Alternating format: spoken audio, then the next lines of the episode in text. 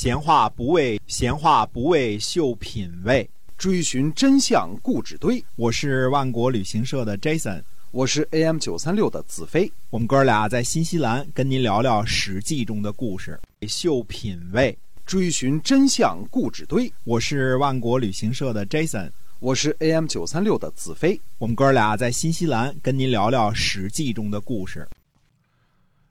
各位亲爱的听友们，大家好，欢迎回到我们的节目中，《史记》《史记》中的故事啊，我们来跟您讲讲在那个年代发生的那些个事情啊，有些呢可能是您知道的，有些呢是您不知道的，也有些是您以为知道哈，其实呢不一定是真相啊，所以我们今天来这个跟感兴感对历史感兴趣的朋友呢一起，我们来哎追寻一下那个年代所发生的那些个事情，嗯。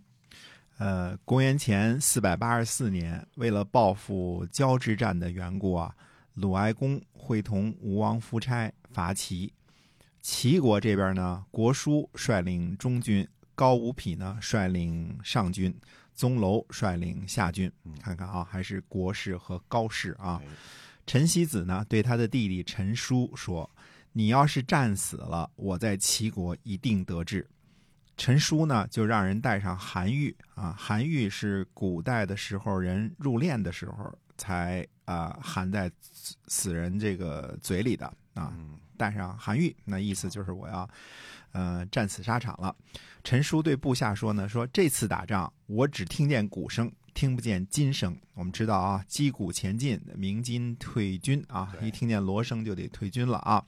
这个，所以陈叔的意思呢，就是往前走的时候我听得见，往后退的时候我就听不见了，就是只往前进不往后退。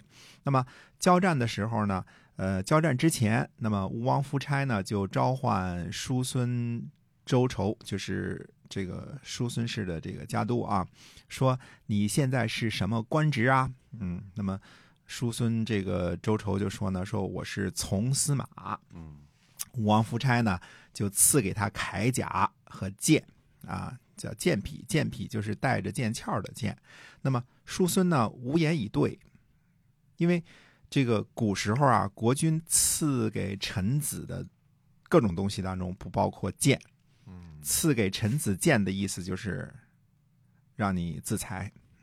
这是唯一的赐剑的意思啊。那赐这个三尺白绫是一个意思啊。对的，对的，对的。所以这个什么时候国君送给臣子礼物的时候，从来不送剑啊。送了剑就是你就拿这个去去哎自裁得了。让你死了就完了。哎，没错。那么这个叔孙氏就感觉着这个。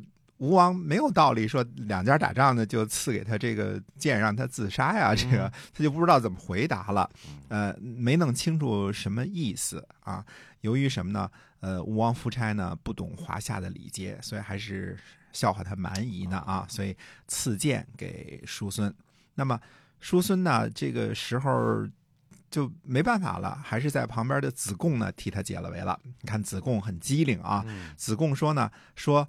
周仇奉甲从军啊，就是说周仇呢接受您的铠甲，跟随您出兵打仗，也不提剑的事儿了。就是他送了铠甲和剑嘛，那意思就是奉甲从军，嗯，就得了，就就感谢一下就得了。嗯，这事儿，嗯，也成了背后这个大夫们笑话这个吴王啊，不懂华夏的这个礼仪啊，这个哎蛮夷啊。五月二十七日呢，齐军和吴鲁联军呢战于艾陵，史称艾陵之战。展如带领的联军呢打败了高无匹，但是国叔率领的齐军呢打败了徐门超。吴王率领的亲兵呢就上前助阵，结果大败齐军。呃，艾陵之战的这个规模啊，比交战大得多。嗯，这里指的这个齐军大败啊，指的是齐军全线崩溃了。呃，俘获了谁呢？俘获了齐国的国叔公孙夏、吕秋明、陈叔、东国叔等一干将领，俘获了葛居八百胜。看看啊，战车被俘了，就被俘了八百胜。八百胜是什么呢？八百胜是城濮之战的这个晋国的这个兵力。就是去打楚国的时候，一共用了八百乘兵车，你想多厉害啊？那么获甲士的首级三千，所谓甲士是穿着铠甲，就是战车上那三三位才叫甲士呢啊，穿着这个重铠甲的甲士的首级三千。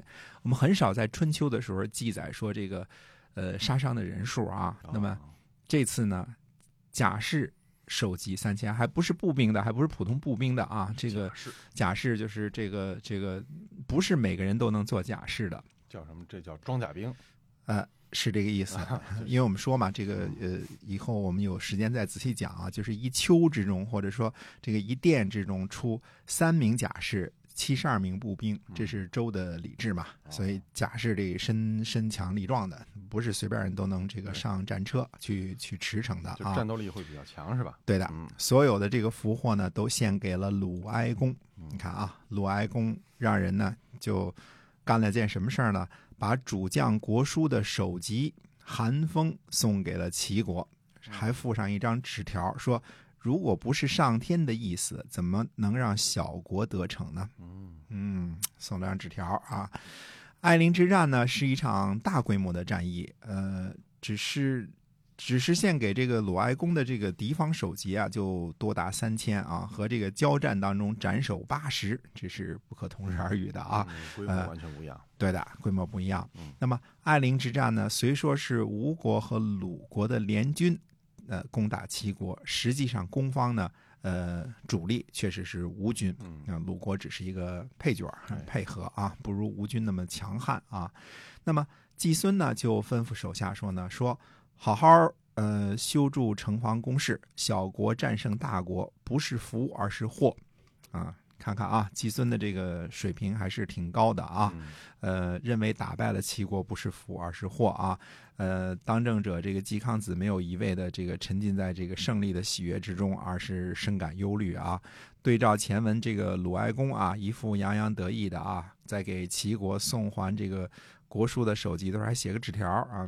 嗯 这个水平不一样，看出来了啊！哎，呃，季康子呢，对所谓的鲁国的这个胜利的认识呢，还是十分深刻的。嗯那么，呃，鲁国呢靠近齐国，背负着一个战胜国的名声，呃，未必是件好事，名不副实嘛，对吧哎？他他国力没有那么强盛嘛，嗯，会给自个儿招来危险的。对的嗯。那么这个最近开始多讲吴王吴王夫差的故事了啊，因为这个吴国啊，这个怎么说呢？开始慢慢的兴起了，成为这个春秋晚期的一霸嗯啊。这个呃，下次呢，我们再呃讲一讲这个呃出兵之前的这个这个第二次讨伐这个齐国之前的一些个事情啊。嗯那么下回再跟大家接着说，感谢您的收听，我们下期节目再会。再会。